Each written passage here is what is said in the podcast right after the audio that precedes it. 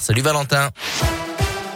Bonsoir Adrien, bonsoir à tous. À la une de l'actualité, Valérie Pécresse était toujours dans l'Ain ce matin après son meeting à Oyonnax hier soir. Elle a visité la centrale nucléaire du budget puis a échangé avec quelques représentants d'EDF et des élus locaux. L'occasion pour la candidate des Républicains à la présidentielle de dérouler ses idées sur le thème de l'énergie et de défendre le nucléaire. C'était d'ailleurs le bal des personnalités politiques dans la région ce week-end. Lyon, c'est la ville où se construit l'avenir. Ce sont les mots de Yannick Jadot, présent à Lyon pour dévoiler son programme baptisé le projet des possibles. Le candidat à la présidentielle des Verts était entouré des maires écologistes de Bordeaux, de Strasbourg, de Grenoble avec Éric Piolle ou encore de Lyon avec Grégory Doucet. Il a notamment promis dans son programme l'arrêt de 10 réacteurs nucléaires d'ici 2035, 6 000 nouvelles éoliennes, un impôt sur la fortune climatique ou encore la construction de 700 000 logements Côté gouvernement, le Premier ministre Jean Castex était à Grenoble accompagné d'Olivier Véran, ministre de la Santé. Il se déplaçait dans le cadre d'un comité interministériel à la ville. En fin de matinée, le Premier ministre a été pris à partie par des gilets jaunes mais aussi des antivax selon le Dauphiné libéré. Assassin, honte de la République, pouvait-on entendre? À la suite de ces débordements, le programme de sa visite a été un peu modifié. Jean Castex a affirmé regretter ces incidents.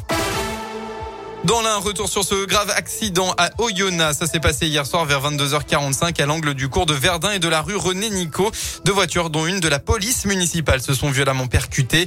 Le bilan fait état de deux policiers municipaux de 35 et 40 ans en urgence absolue, d'un homme de 40 ans et un enfant de 10 ans en urgence relative.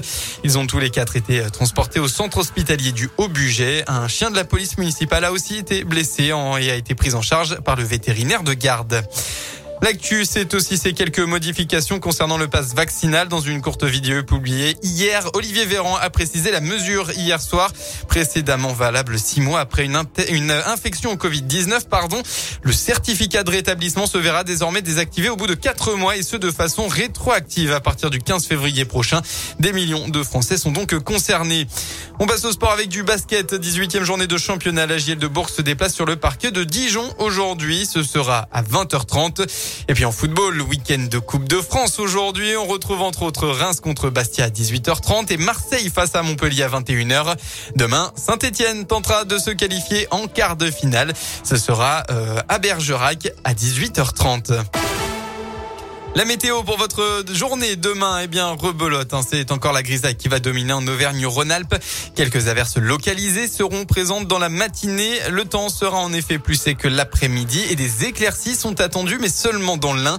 Côté température, eh bien, ça augmente encore. Vous aurez au maximum de votre journée entre 5 et 9 degrés. Très bon début de soirée à tous. À l'écoute de Radioscope, évidemment.